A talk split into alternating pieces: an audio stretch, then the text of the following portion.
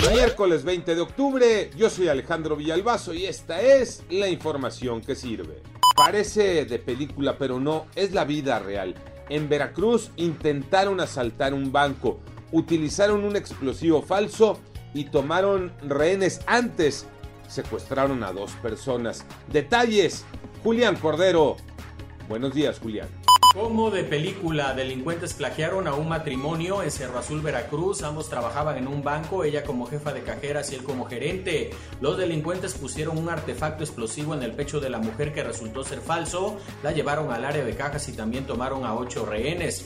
Tras un impresionante operativo de seguridad, lograron rescatar a las víctimas y los delincuentes lograron huir. COVID-19, los números, Iñaki Manero. Gracias Alex, y ahora resulta que la pandemia no terminó con los abusos. El Instituto Mexicano para la Competitividad advirtió que varios estados redujeron sus recursos en salud y educación, pero aumentaron los gastos en viáticos de funcionarios. Como la ven, son los casos de Guerrero, Nuevo León y Baja California.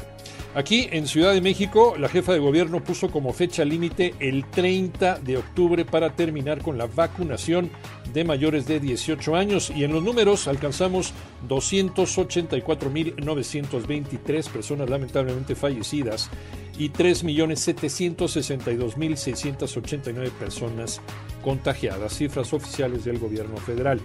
Así que a seguirse cuidando y a vacunarse. El mejor fútbol del mundo, ese se juega en Europa, Tocayo Cervantes. Así es, Tocayo, qué felicidad el regreso del mejor fútbol del planeta, la Champions League, que además, como dicen, son noches mágicas. Qué gran jornada la de este martes, donde en ocho partidos se registraron 35 goles, un promedio de 4.3 por encuentro. Y cómo no, si el Real Madrid aplastó de manera contundente 5 por 0 al Shakhtar, el Manchester City gana de visita 5 por 1 a Brujas.